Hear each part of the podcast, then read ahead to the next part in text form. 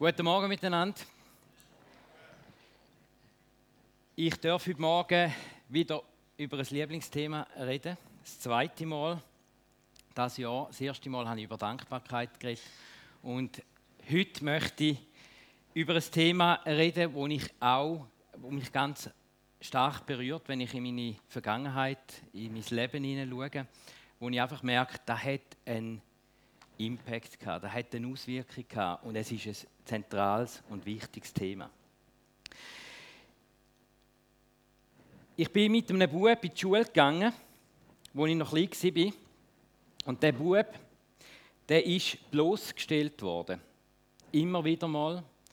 Wenn der das Maul aufgemacht hat, hat man ihn ausgelacht.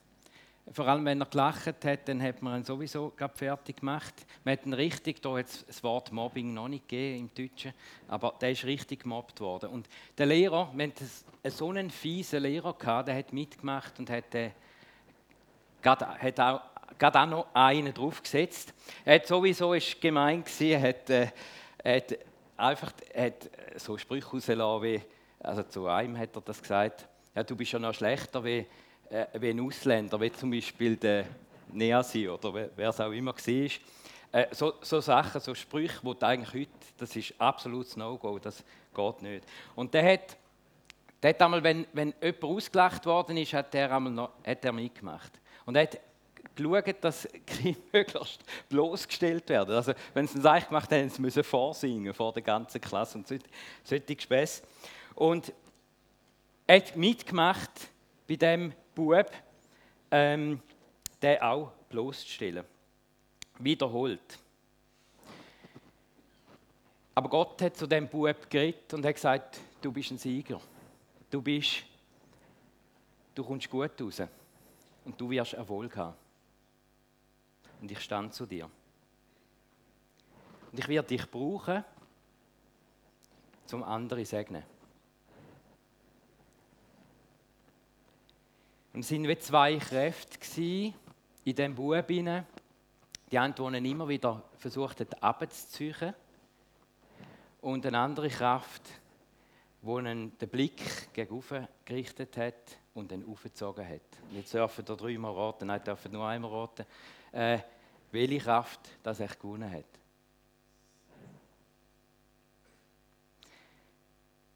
Das heutige Thema Verheißungen.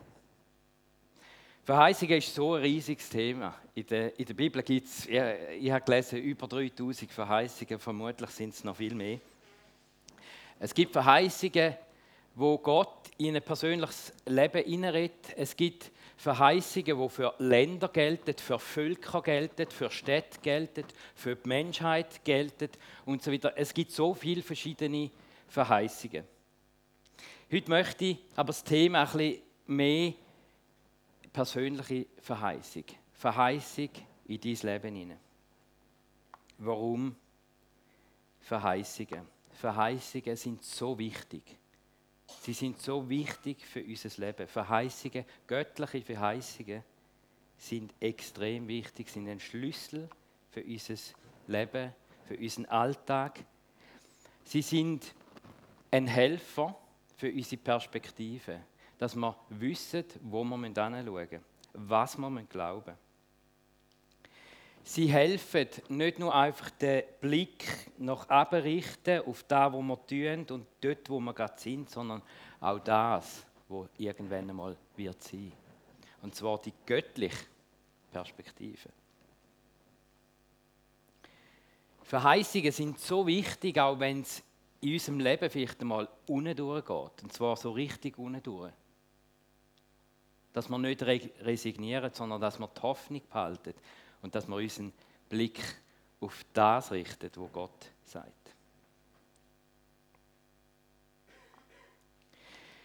Und ich stelle mir immer wieder, im Alltag sehe ich immer wieder gute Menschen.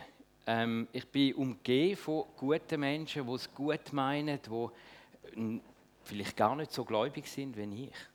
Aber sie haben christliche Werte. Irgendwie haben sie die weiß nicht von wo, aber vielleicht haben sie die mitbekommen von den Eltern. Aber Menschen, die wirklich gut sind, manchmal denke ich, die sind besser als ich. Die sind disziplinierter als ich. Die haben, die haben wirklich eine ehrenvolle Einstellung. Die haben auch Geduld. Die haben die lieben Menschen. Und ich stelle mir oft die Frage, ja, was ist denn der Unterschied? Und ich glaube, Verheißungen, das ist genau so ein Punkt, der einen Unterschied macht. Hast du den Blick auf eine göttliche Verheißung? Ich glaube, es sind die Verheißungen, wo ein Christ nimmt und sie glaubt und vertraut, wo ihn zum Christ machen. Ich möchte nachher, später, drei Geschichten von der Bibel anschauen, drei Personen, die eine Verheißung bekommen haben, so ganz persönliche Verheißung. Ich möchte dann gerne nachher in die eintauchen. Ich möchte aber zuerst noch so ein bisschen auf Begrifflichkeit eingehen. Jetzt, ich nehme zwar alttestamentliche ähm, Geschichten, trotzdem möchte ich vom Griechischen her Begrifflichkeit kurz klären. Es ist ganz spannend, dass im Griechischen, wenn Gott etwas sagt oder ein, ein Wort, wo gesprochen wird, ähm, da gibt es im Griechischen, im, im Neuen Testament, gibt es eigentlich so zwei Hauptwörter, die gebraucht werden, wenn Gott etwas sagt. Und das eine ist Logos. Das ist das griechische Wort, das meistens äh, übersetzt wird, einfach mit Wort. Es ist aber sehr viel gemeint. Es muss nicht nur der Inhalt von dem Wort sein, sondern es kann auch der ganze Kommunikationsprozess sein. Das kann auch der Kanal sein, das kann auch der Träger sein. Wir sehen, dass Logos auch Jesus äh, meint. Es meint auch das Wort Gottes, wo uns überliefert worden ist, die Bibel, und das spricht zu uns. Es ist ein generelles Wort, wo gesprochen wird, und wir können das nehmen wir können das lesen, wir können das hören, wir können das glauben. Und es ist oft so, dass es uns auch berührt und dass man merkt, hey, das äh, macht etwas mit uns und wir müssen das integrieren in unseren Alltag. Und es gibt so viele generelle Verheißungen, die für uns einfach gelten, die unter dem Wort Logos äh, auch zusammengefasst werden Und ich möchte ein paar Verheißungen, und es sind, nur, sind einfach zehn Verheißungen, die ich rausgenommen habe. Es gibt noch viel, viel mehr. Aber einfach so, dass wir uns dem bewusst werden, was, was die Bibel, was Gott uns alles gesagt hat, wo wir dürfen nehmen, wo wir dürfen glauben, wo uns kann stärken. Und ich möchte eintauchen in die, in die zehn Verheißungen, ich möchte es einfach kurz ablesen. Verheißung, dich zu stärken. Verheißung, dir Ruhe zu verschaffen.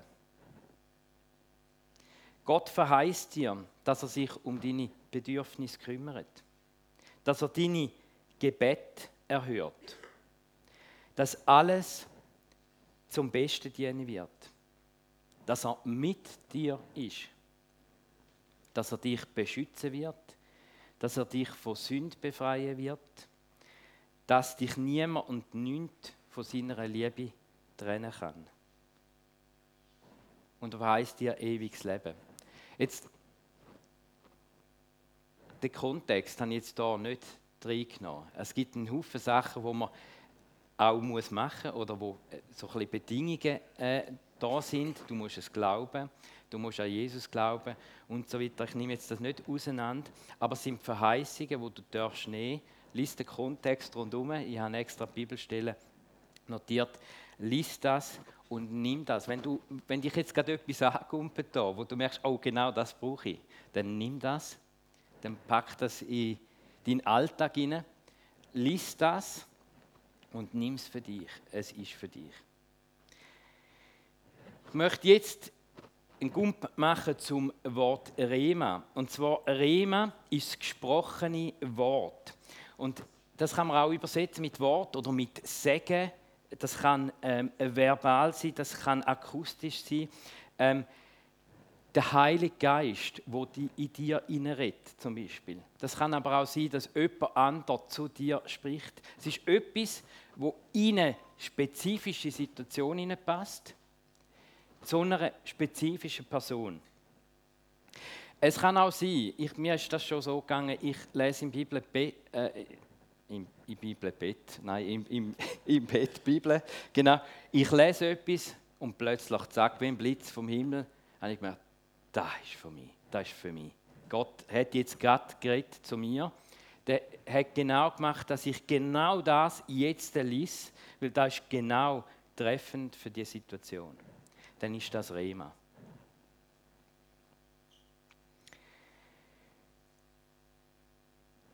Rema kann eine Ermutigung sein, es kann eine Ermahnung sein, es kann etwas sein, wo dir einfach aufgeht.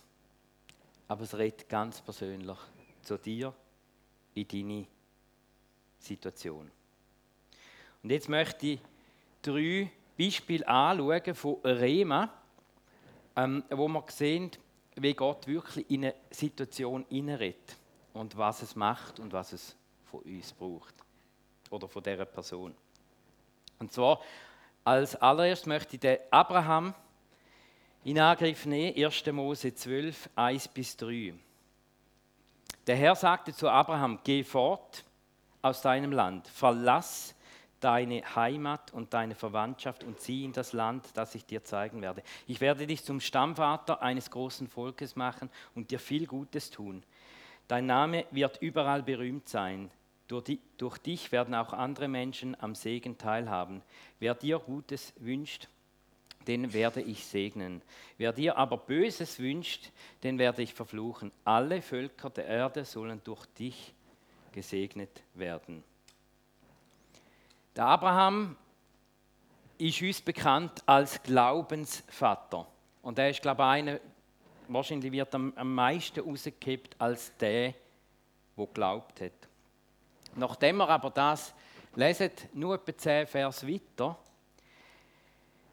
sehen wir eigentlich, dass es am Abraham gar nicht so einfach äh, gelaufen ist. Er hat das zwar gemacht und, und das ist krass, oder? Ich meine, alles das verloren, das ist absolut krass. Aber wir sehen eigentlich ein bisschen in der, in der Geschichte von Abraham, dass das für ihn nicht einfach nur easy war.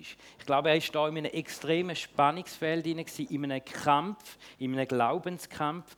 Weil zehn Vers weiter lesen wir, dass er seine Frau an einen anderen gegeben hat, weil er Angst hatte um sein Leben. Das war der Pharao und er hat gesagt, er hat Angst gehabt, dass er getötet wird äh, wegen seiner schönen Frau. Und dann hat er gesagt, hey, du bist meine, komm, sag doch einfach, du bist meine Schwester. Und dann nimmt er, nimmt er sie. Ähm, so bleibe ich am Leben. Und das ist, das ist eigentlich krass, oder? So ein Verrat an der Frau. Und da sehen wir eigentlich, da hat er total versagt.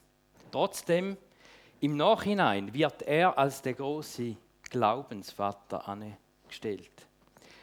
Und wir sehen schlussendlich, ich glaube, es ist ein Riesenkampf für den Abraham, das Loslassen. Loslassen und Gott vertrauen. Und ich glaube, das ist, äh, der, der, Kampf hat schlussendlich hat er den gewonnen. Und darum wird er uns auch als Beispiel, dient er uns als Beispiel als der, der glaubt. Aber es ist nicht einfach gewesen. Aber der Abraham, ich glaube, da, wo er am meisten hat müssen lernen oder sein grosses Thema war, glaube ich, Vertrauen und Loslassen. Und ich glaube, Vertrauen und Loslassen. Loslassen ist nicht einfach nur, ich lasse jetzt einfach los oder ich Kadavergehorsam, ich mache jetzt einfach, was Gott sagt, sondern es ist eine Manifestation, ein Akt vom Glauben. Ein Akt vom Glauben, ich lasse jetzt wirklich los. Ich vertraue jetzt wirklich dem Gott, dass er es richtig macht. Es ist nachher weitergegangen. Ich meine, da ist es noch um sein eigenes Leben gegangen. Nachher hat er müssen den Ismael, sein Sohn, hat Gott gesagt, schicken weg. Er hat sich müssen verabschieden von dem. Er musste loslassen. Nachher mit dem Isaac, wo Gott gesagt hat, tun mir opfern. Ich meine, das ist, ich glaube, das ist das krasseste, das krasseste Loslassen, was es überhaupt gibt. Ähm, und er hat die Prüfung bestanden. Aber er hat, er hat es gelernt, loslassen und vertrauen. Und in dem Loslassen glauben. Ich möchte zu der zweiten Person gehen. Noah. Und zwar aus 1. Mose 6, 13 bis 16. Da sprach Gott zu Noah: Ich habe beschlossen, alles Leben auf der Erde zu vernichten, denn wo man auch hinsieht, herrscht Grausamkeit. Darum werde ich alles auslöschen, bau dir ein Schiff, die Arche. Mach es aus festem Holz und dichte es von innen und außen mit Pech ab. Drei Stockwerke soll es haben und jedes Stockwerk mehrere Räuber und so weiter. Ähm, lese jetzt da nicht mehr durch. Aber er hat gesagt, bau eine Arche. Ich möchte dich retten. Ähm, bau die Arche. Und er hat es einfach gemacht. Ich meine, so menschlich gesehen, denkst du ja, hey, also, äh, sorry, äh, Aachen für was? Da ist kein Wasser, da ist kein, äh, nicht einmal ein Flüssli, oder? Äh, da ist nichts. Ähm, aber er hat es gemacht. Er hat es einfach gemacht. Und wieso hat er es gemacht? Ich glaube, er hat einfach Gott vertraut. Er hat gewusst, Gott meint es richtig und es kommt gut. Und er hat es einfach gemacht. Später lesen wir, sehen wir so eine Situation, wo der ähm, Noah im Zelt ist. Er hat ähm, ähm, Alkohol getrunken und wahrscheinlich nicht nur einfach einen über den Durst, sondern so richtig krass. Und er ist nackt dort gelegen und hat sich total blamiert, hat sich total zum Deppen gemacht. Wir wissen nicht, ob er Alkoholiker ist, äh, war oder nicht, oder ob das einfach eine einmalige äh, Geschichte war. Aber Fakt ist, es ist total peinlich, äh, gewesen, wo ihn äh, Söhne dort so nackt und stockbesoffen gefunden haben. Was sagt uns das? Ähm, ja, hä? Was sagt uns das? Ähm, der Noah war ein Glaubensvater. Gleich. Er hat, ein, er hat zwar ein Seich gemacht, aber er hat die Verheißung, wo Gott gesagt hat und die Anweisungen, denen ist er gefolgt und hat sie gemacht. Was Gott von dir will, ist Glauben. Glauben und Gehorsam. Und zwar nicht einfach Gehorsam. Gehorsam hat für mich so ein negatives Wort, aber Gehorsam ist ein Glaubensakt. Es ist, ein, es ist eine Manifestation, wenn du machst, was Gott dir sagt. Dann sagst du, ich vertraue dir völlig und ich mache es jetzt, auch wenn es mir etwas kostet. Und ich glaube, ich glaube eigentlich, ich kann jetzt das nicht beweisen, aber ich glaube, Gott wird alles, was wir machen, dass wir es aus Glauben machen.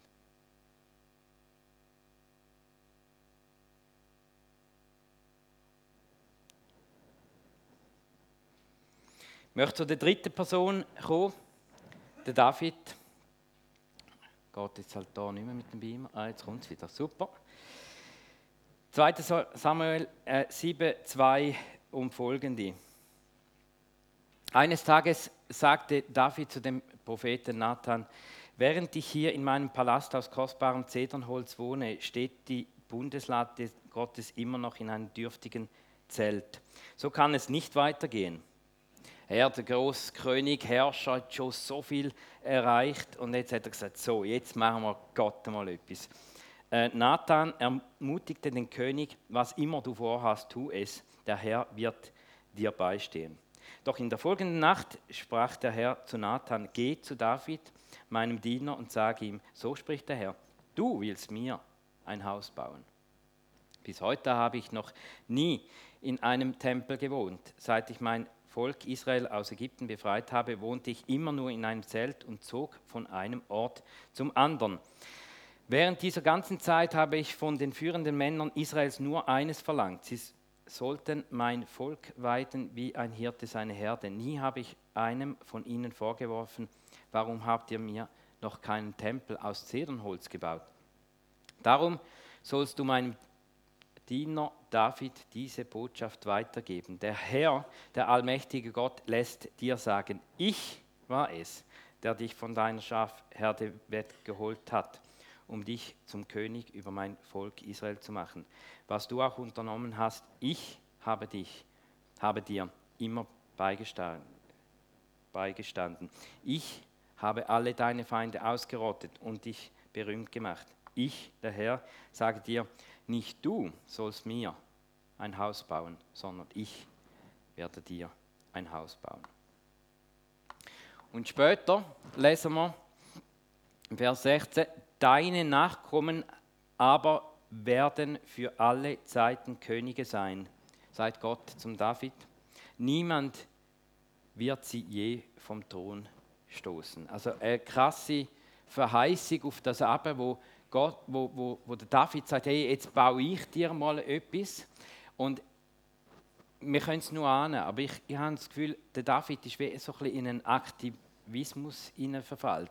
Ja, jetzt, äh, ich habe schon so viel erreicht ähm, in meinem Leben, ich, habe, ich, habe, ich bin so reich und ich kann so viel machen und jetzt gebe ich Gott mal etwas zurück, jetzt mache ich mal etwas für ihn. Aber Gott sagt, nein, nein, ich habe dir alles äh, geschenkt. Ich habe dir alles, den, den Reichtum ähm, gegeben. Du musst jetzt nicht anfangen, aktiv werden oder in einen Aktivismus verfallen, sondern ich mache es. Und es scheint so, als würde Gott ihm sagen, du bist nicht würdig, mir ein Haus zu bauen. Du kannst nicht ansatzweise mir etwas zurückgeben von dem. Ich bin es, was schenkt und was gibt und was macht, nicht du. Und jetzt sehen wir vielleicht ein bisschen das Spannungsfeld zwischen dem, was Noah erlebt hat, wo Macht aus dem Glauben raus, und da haben wir einen David, der Macht oder will machen aus dem Aktivismus raus. Also ich will nicht, ähm, ich will das, es ist ein Spannungsfeld, das Tun, aber es auch einfach demütig sein und zurück sagen und sagen, Gott macht es. Und ich glaube, es braucht beides. Wichtig ist, dass der Aktivismus oder das Aktive, das Tun, ein Akt vom Glauben ist. Genau. Was können wir jetzt aus diesen Stories alles lernen? Ähm, ich habe so Takeaways zusammengefasst. Plan Logos, Moment in deinem Leben.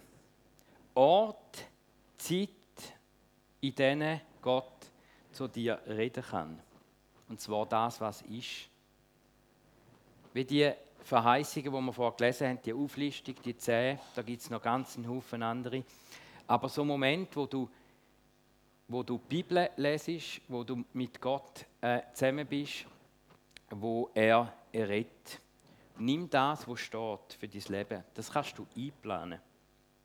Das Zweite, bitte Gott, dass er dir so einen Rema-Moment gibt, wo der Heilige Geist plötzlich in dein Leben hineinredet.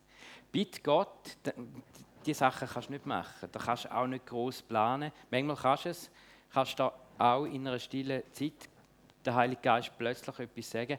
Aber bitte Gott, dass er dir solche Momente schenkt, wo er in dein Leben hineinredet.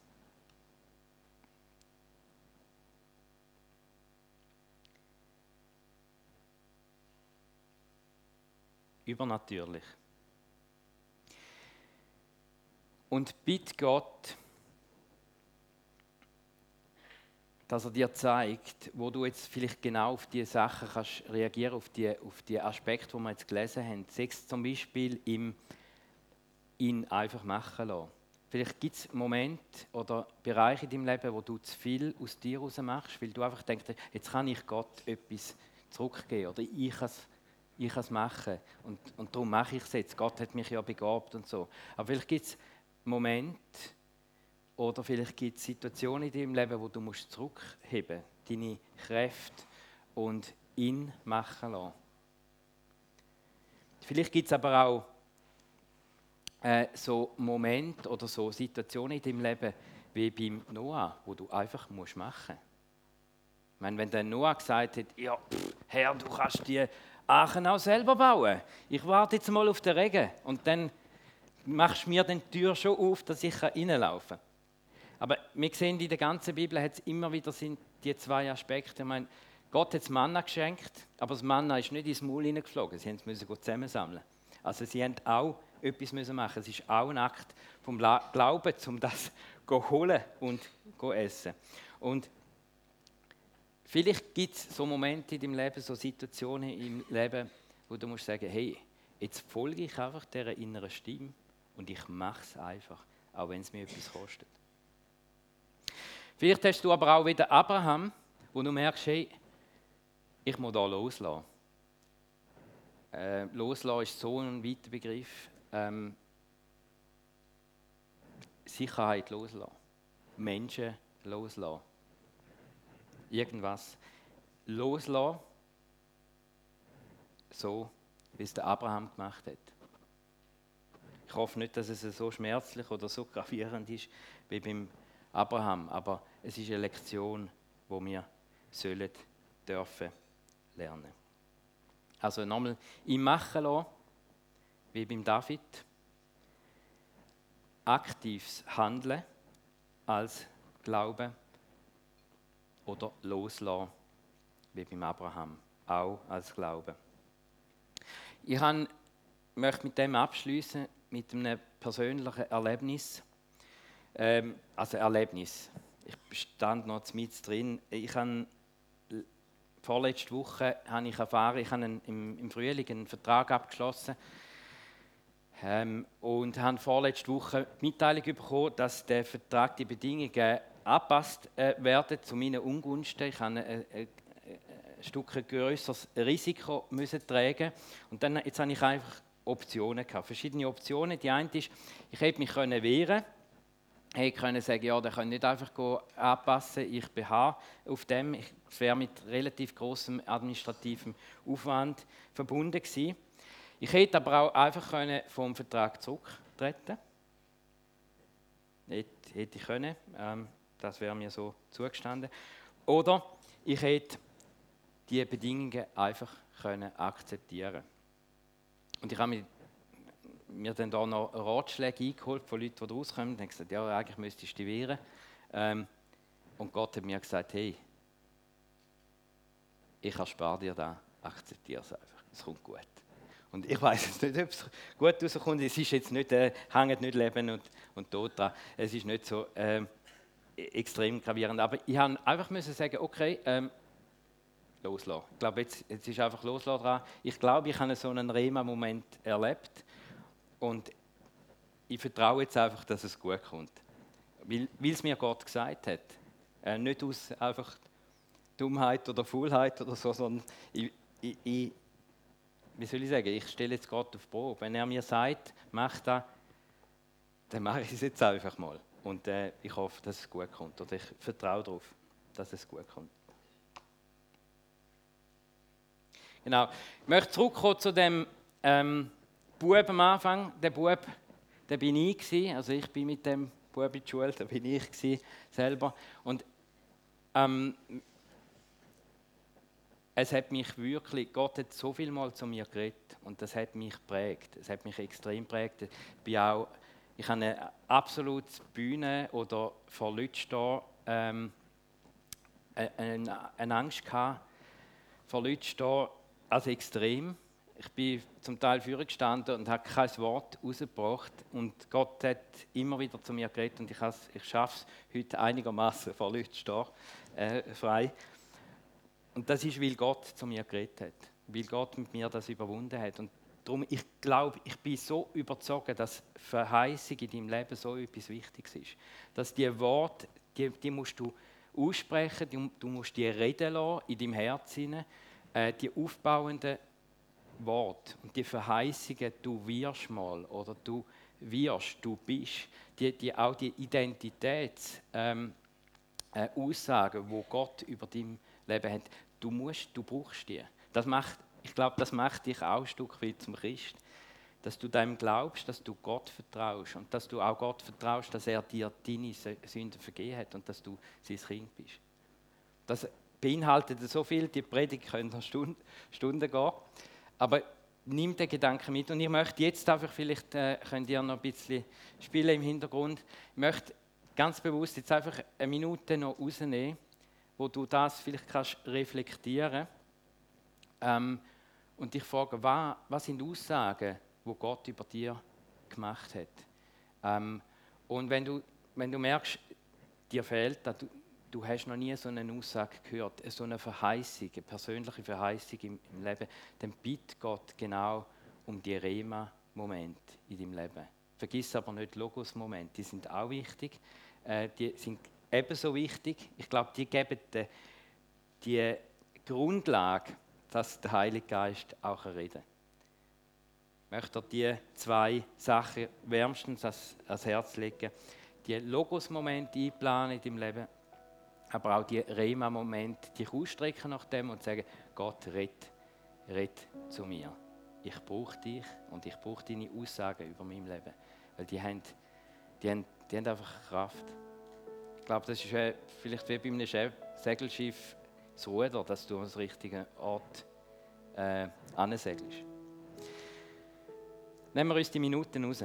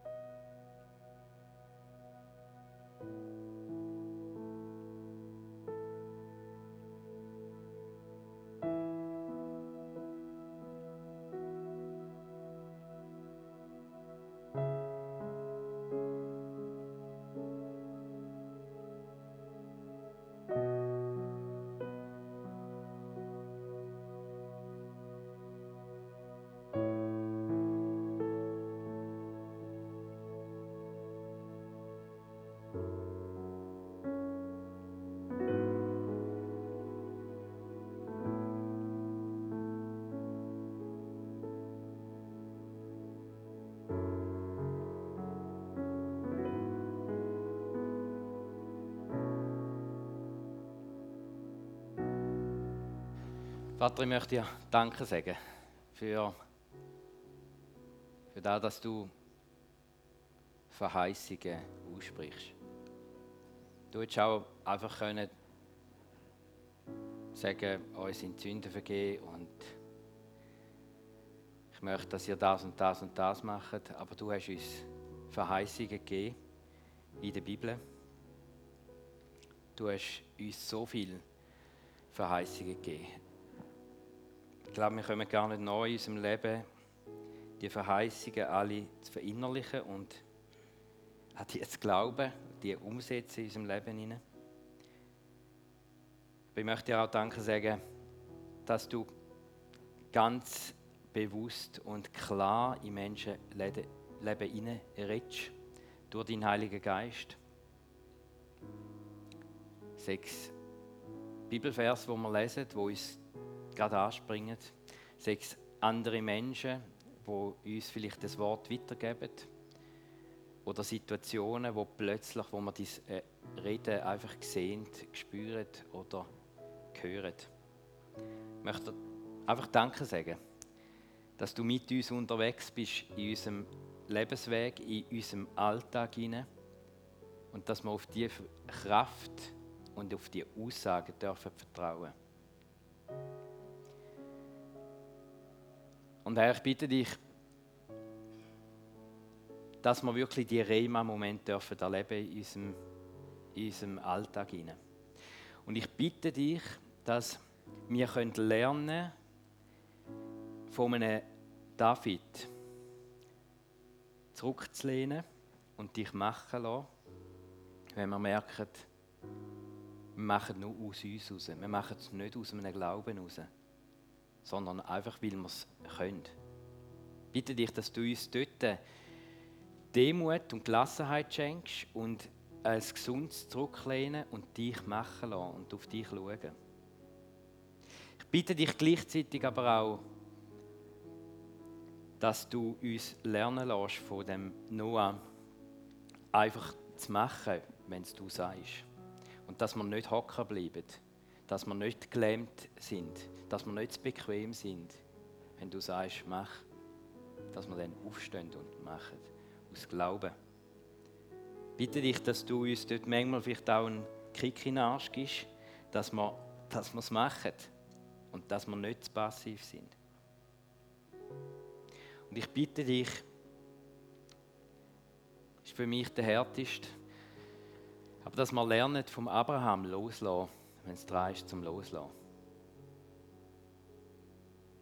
bitte dich, dass du uns klar die Situationen zeigst, wo, wo wir einfach wissen, ah, jetzt ist die Zeit zum Loslassen, zum nicht festheben, sondern zum Festheben an dir. Dass wir Menschen können loslassen können, dass wir Situationen können loslassen können, dass wir können Sicherheiten loslassen und dass wir dir vertrauen in dem Sinne. Bitte dich, dass du uns nachgehst in den kommenden Wochen und dass wir mit, dieser Verheiß, diesen Verheißungen einfach dürfen leben im Alltag. Und dass, es, ähm, dass wir merken, das Christsein ist nicht nur einfach irgendwie so ein, ein moralischer Maßstab, wo wir es können erfüllen sondern dass es eine Beziehung ist zu dir. Dass es eine Beziehung ist zu dir, wo du redest, wo du aussprichst über uns wo wir, und wo wir glauben, wo wir aktiv dürfen glauben und wandeln mit dir zusammen. Amen.